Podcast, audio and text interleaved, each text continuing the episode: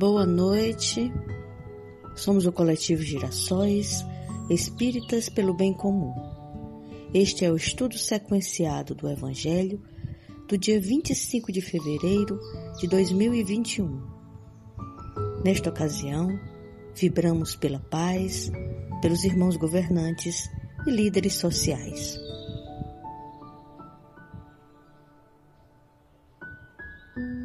Deus misericordioso, agradecemos a oportunidade de refletir os ensinamentos do Evangelho. Que essas palavras edificantes venham nos fortalecer em nosso propósito no bem. Faremos a leitura do Evangelho segundo o Espiritismo, no capítulo 4. Ninguém poderá ver o reino de Deus se não nascer de novo. Instruções dos Espíritos, necessidade da encarnação. Item 26. Trata-se de uma nota para entendermos a necessidade da encarnação, não como punição, mas como estado transitório. Uma comparação vulgar fará se compreenda melhor essa diferença.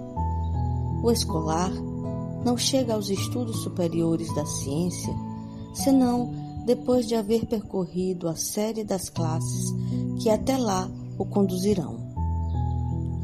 Essas classes, qualquer que seja o trabalho que exijam, são um meio de o estudante alcançar o fim e não um castigo que se lhe inflige. Se ele é esforçado, abrevia o caminho no qual então menos espinhos encontra.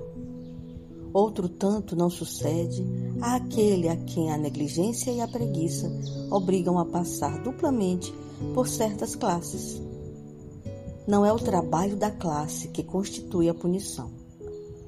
Esta se acha na obrigação de recomeçar o mesmo trabalho. Assim acontece com o homem na terra. Para o espírito do selvagem, que está apenas no início da vida espiritual, a encarnação é um meio de ele desenvolver a sua inteligência.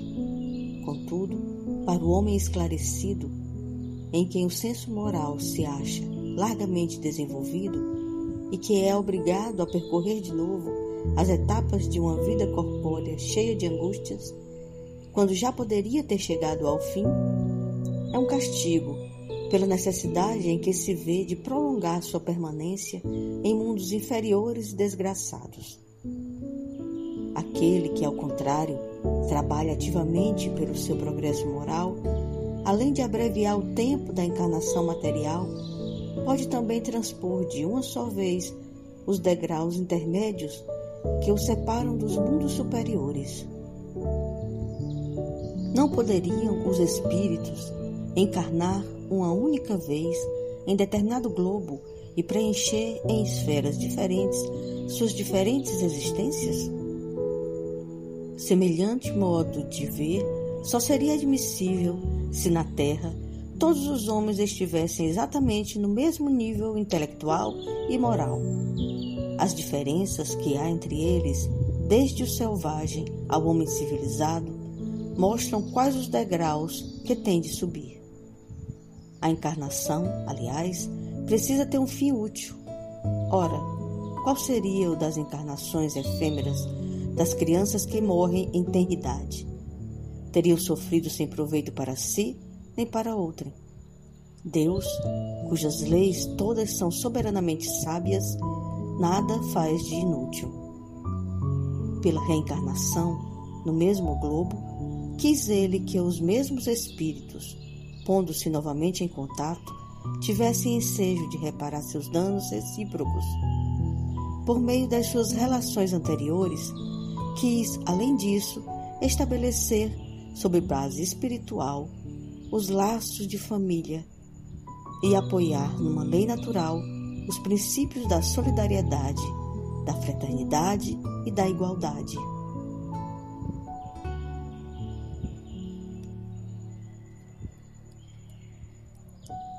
A encarnação, confrades, tem por finalidade nos fazer progredir nos conduzir à perfeição e nos tornar aptos a contribuir com o encadeamento da obra divina. Fomos criados simples e ignorantes, e a oportunidade de sucessivas encarnações ilustra o amor e a justiça de Deus. Os tormentos causados pelas imperfeições irão se dissipando à medida que nos desvinculemos dos sentimentos deletérios que afetam a nossa psicosfera. O ódio, a inveja, o orgulho, o egoísmo. Todas as experiências e adversidades da vida corpórea favorecem a marcha evolutiva do espírito, assim como a prática da caridade, da empatia, da benevolência, a observância da justiça, do respeito e da honestidade. Vamos ouvir as palavras de Emmanuel no texto Enriquece o Teu Dia, psicografado por Chico Xavier.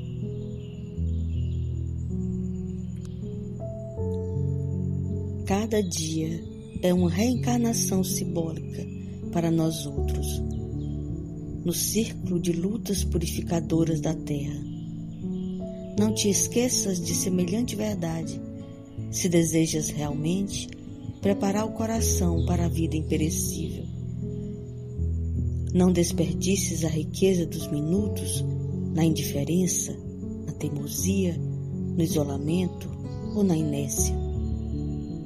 Cada vez que o sol reaparece no horizonte, é possível melhorar o padrão do próprio entendimento com os familiares, auxiliar o próximo com mais segurança, amparar a natureza com a mais alta compreensão. Hoje é nova oportunidade a fim de renovarmos quanto possível para o infinito bem plantam a árvore amiga e mais tarde recolher-lhe-ás o tesouro de bênçãos.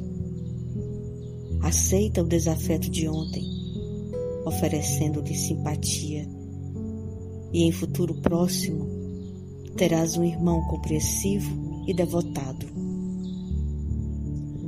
Utiliza com proveito o vintém de que dispões, auxiliando ao necessitado e amanhã entrarás na posse de valores inesperados da amizade e da alegria. Sorri com bondade e coopera. Com mais diligência em tua paisagem de serviço habitual, nos instantes do agora, e encontrarás companheiros, ricos de concurso fraterno, nos dias que virão. As mais comoventes sinfonias são iniciadas em notas pequeninas, aparentemente sem significação. Se pretendes um lugar no banquete da ciência e da fraternidade, do amor e da sabedoria, começa a estudar e a servir, a compreender e desculpar, a mentalizar o bem e a sublimar o próprio coração, desde hoje.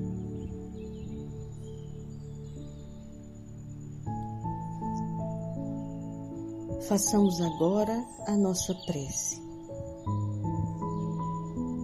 Deus, inteligência suprema e infinita de amor, rogamos humildemente amparo constante na nossa caminhada evolutiva que os bons espíritos nos inspirem sempre o servir e o cuidar, nossas mais gratificantes tarefas na Terra. Pedimos por todos os irmãos que sofrem enfermos da Covid e por seus familiares. Pedimos por aqueles que neste instante encontram-se marginalizados e por todos os que doam de si no trabalho de compaixão e amparo a esses irmãos excluídos. que os bons governantes permaneçam firmes e que toda densa névoa se dissipe perante vossa luz. Que Deus nos abençoe. Desejo paz, luz e saúde. Que assim seja.